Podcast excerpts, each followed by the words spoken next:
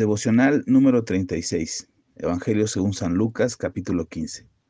Se acercaban a Jesús todos los publicanos y pecadores para oírle, y los fariseos y los escribas murmuraban diciendo, Este a los pecadores recibe y con ellos come. Entonces él le refirió esta parábola diciendo, ¿Qué hombre de vosotros, teniendo cien ovejas, si pierde una de ellas, no deja las noventa y nueve en el desierto y va tras la que se perdió hasta encontrarla?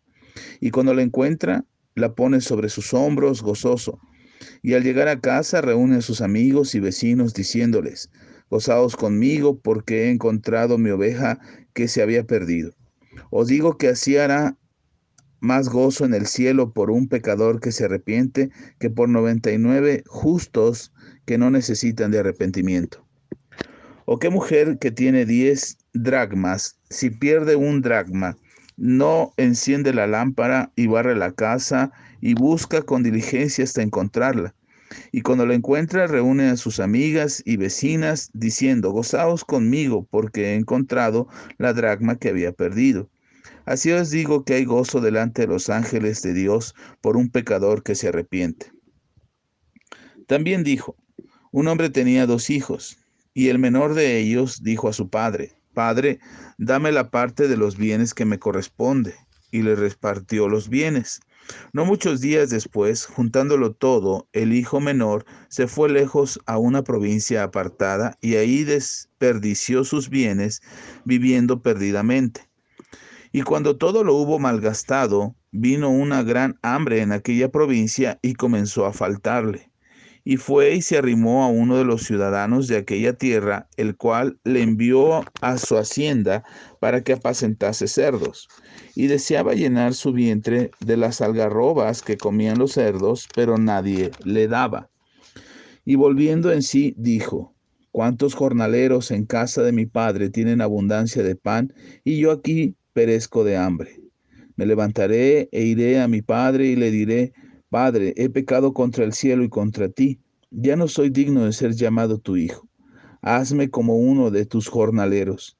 Y levantándose vino a su padre, y cuando aún estaba lejos, lo vio su padre, y fue movido a misericordia, y corrió, y se echó sobre su cuello, y le besó. Y el hijo le dijo, Padre, he pecado contra el cielo y contra ti, ya no soy digno de ser llamado tu hijo. Pero el padre dijo a sus siervos, sacad el mejor vestido y vestidle, y poned un anillo en su mano y calzado en sus pies, y traed el becerro gordo y matadlo, y comamos y hagamos fiesta, porque este es mi hijo muerto, era y ha revivido, se había perdido y es hallado. Y comenzaron a regocijarse, y su hijo mayor estaba en el campo, y cuando vino y llegó a cerca de la casa, oyó la música y las danzas. Y llamando a uno de los criados le preguntó, ¿qué era aquello? Él le dijo, tu hermano ha venido y tu padre ha hecho matar el becerro gordo por haberle recibido bueno y sano. Entonces se enojó y no quería entrar. Salió por tanto su padre y le rogaba que entrase. Mas él, respondiendo, dijo al padre, He aquí tantos años te sirvo, no habiéndote desobedecido jamás, y nunca me has dado ni un cabrito para gozarme con mis amigos. Pero cuando vino este tu hijo, que ha consumido tus bienes con rameras, has hecho matar para él el becerro gordo. Él entonces le dijo, Hijo, tú siempre estás conmigo, y todas mis cosas son tuyas. Mas era necesario hacer fiesta y regocijarnos, porque este tu hermano era muerto y ha revivido. Se había perdido y es hallado. Este es uno de los capítulos del Evangelio de Lucas que en lo personal a mí me gusta mucho. No solamente por la parábola del Hijo Pródigo, sino por la explicación que el Señor da acerca de la importancia de aquello que se había perdido. Dentro de los planes de Dios nunca había estado eh, que el hombre o el ser humano se perdiera y tuviera que ser rescatado de su pecado. Sin embargo, a causa del pecado del hombre, puesto que el hombre tiene voluntad propia. Y cuando los planes de Dios están escritos y están establecidos para la vida de un ser humano, el ser humano tiene la oportunidad de elegir seguir esos planes o, vivir sus propios caminos. Por esta causa, el ser humano se encontró con su perdición. Y sin embargo, Dios nunca desechó la posibilidad de rescatar a la humanidad. Por eso, cuando la, la, Biblia nos habla del rescate de Dios, de la salvación que Dios otorga, del perdón de Dios de nuestros pecados, es la muestra genuina y clara del amor que Dios tiene por nosotros. A veces nos perdemos la oportunidad de, de experimentar el amor de Dios porque vivimos lejos de los planes de Dios y hacemos lo que bien nos parece. Ahora, me parece importante señalar que hay dos parábolas previas a las del hijo, a las del hijo pródigo, donde ni la oveja ni la moneda tienen voluntad propia. Y sin embargo Dios dice, estas cosas que se habían perdido, aun si no fuera por su propia voluntad, fueron halladas. Y al ser halladas hubo una gran celebración y hay una gran fiesta. Y después nos pone eh, la parábola del hijo pródigo, porque en este caso el hijo sí tenía voluntad y el hijo se perdió por voluntad propia. De cualquier manera, sea que te hayas alejado de Dios por voluntad propia, por ignorancia, por desconocimiento, porque simplemente no sabías, o cualquiera que haya sido la razón por la que estuviste lejos de Dios a lo largo de tu vida, Dios siempre ha tenido el, interés y la ocupación de rescatarte, de salvarte, de, de que tú vuelvas tu corazón a Él. Y Él hizo todo y ha hecho todo lo necesario, ha hecho todo lo que es, ha sido posible y hasta lo imposible para que tú puedas encontrarte con su amor. Al escuchar este devocional y al estar atento a este mensaje, seguramente algo en tu interior se mueve.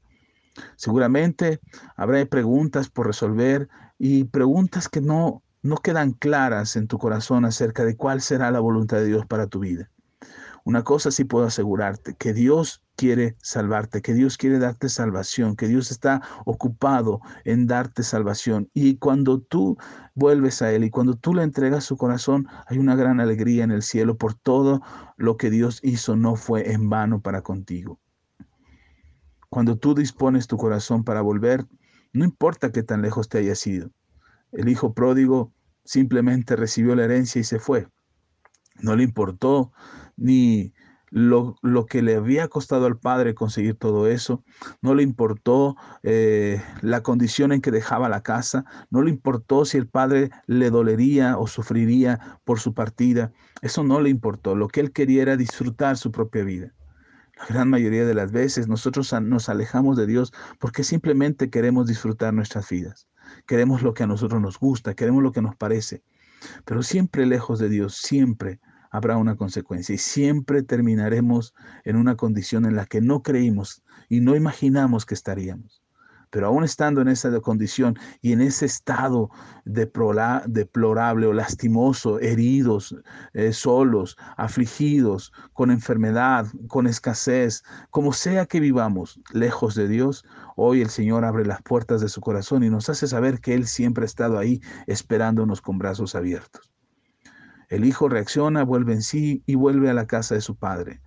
Y es de llamar la atención que cuando el padre lo toma y lo abraza, el hijo todavía ni siquiera se había arrepentido de lo que había hecho, ni siquiera le había pedido perdón, ni siquiera había dicho nada y el padre ya lo estaba abrazando. A mí me parece interesante que el hijo no se olvidó de lo que se había propuesto en su corazón, arrepentirse, arrepentirse delante de su padre. Y aun cuando su padre ya lo había recibido y ya lo había abrazado y lo había besado, aún así el hijo le dijo, no soy digno. Se arrepintió delante de su padre y entonces el padre le cambió otra vez la vida, lo, lo mandó bañar, lo mandó asear, lo mandó vestir, calzar y darle un anillo y hacer una gran fiesta porque había vuelto a casa. Muchos nos volvemos a Dios y cuando Dios nos recibe, cuando Dios nos abraza y nos perdona y nos sana y hace un milagro por nosotros, olvidamos cuál era la razón y el propósito de venir a Él. Tener comunión con Dios otra vez, acercarnos a su voluntad, conocer su plan, pedirle perdón por nuestros pecados, era lo que debimos de haber hecho. Sin embargo, no lo hicimos.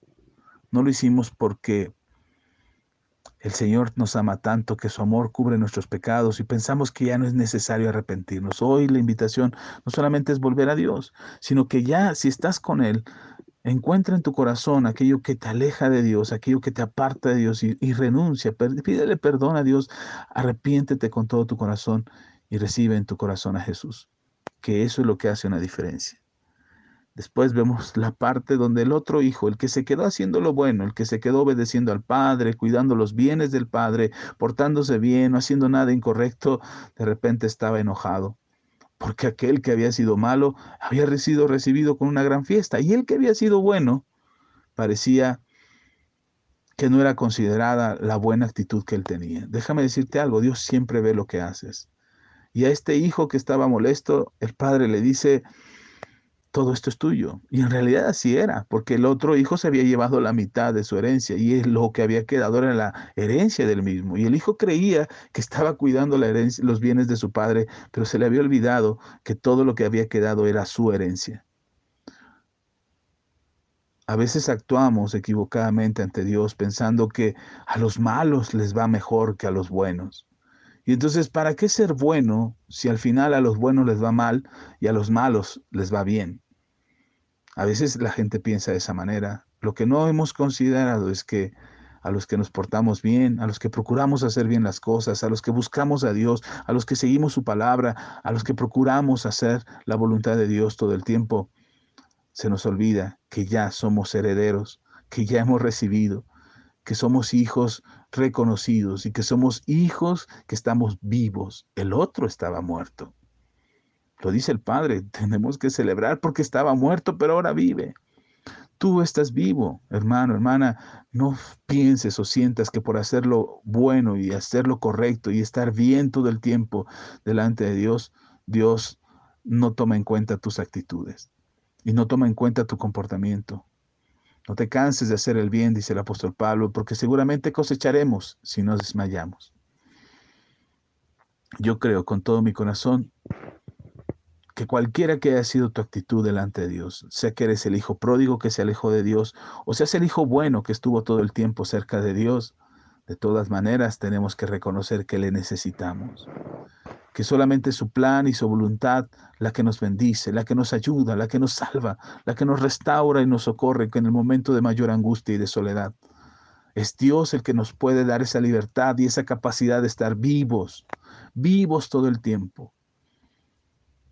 Así es que confía en el Señor, que Dios te bendiga y fortalezca. Oremos. Padre, muchas gracias por tu palabra, porque tu palabra es verdad. Gracias Señor porque tú nos amas y nos bendices. Gracias Señor porque siempre estás buscando lo que está perdido. Y en algún momento de mi camino y en algún momento de mi vida yo he estado perdido. Por eso hoy abro mi corazón a ti y te pido Jesús que vengas a mi vida y seas el Señor de mi vida. Que me ayudes a enderezar mis pasos, que si estoy lejos de ti me atraigas a ti con, largos, con lazos de amor.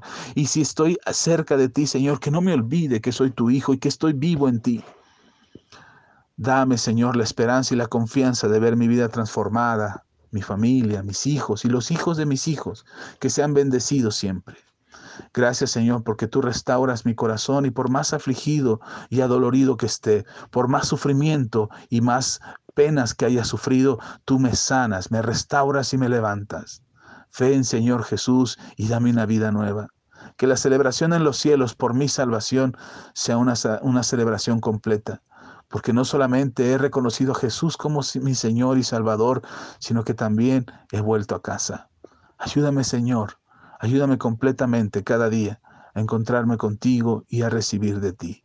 Gracias en el nombre de Jesús. Amén y amén.